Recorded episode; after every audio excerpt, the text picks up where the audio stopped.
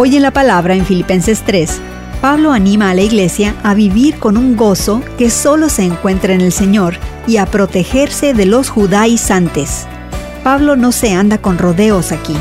Su advertencia es dura cuando llamó a esos piadosos legalistas perros y los que hacen el mal y los que mutilan el cuerpo. Su confianza estaba en su propio mérito.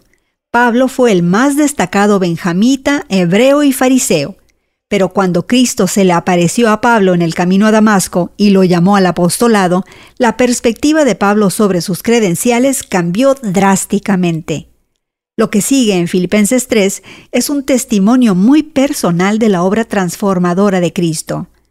Todo en lo que Pablo solía enorgullecerse, ahora lo veía como una ofrenda humana falible y caída que solo debería considerarse como pérdida en comparación con la grandeza de conocer a Jesús.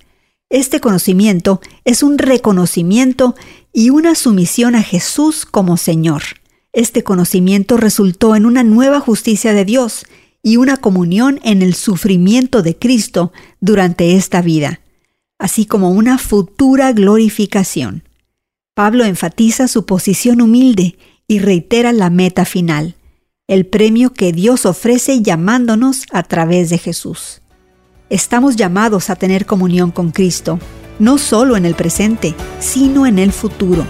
Por esta razón, perseveramos.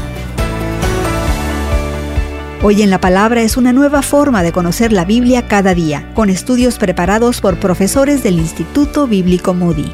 Más información en hoyenlapalabra.org.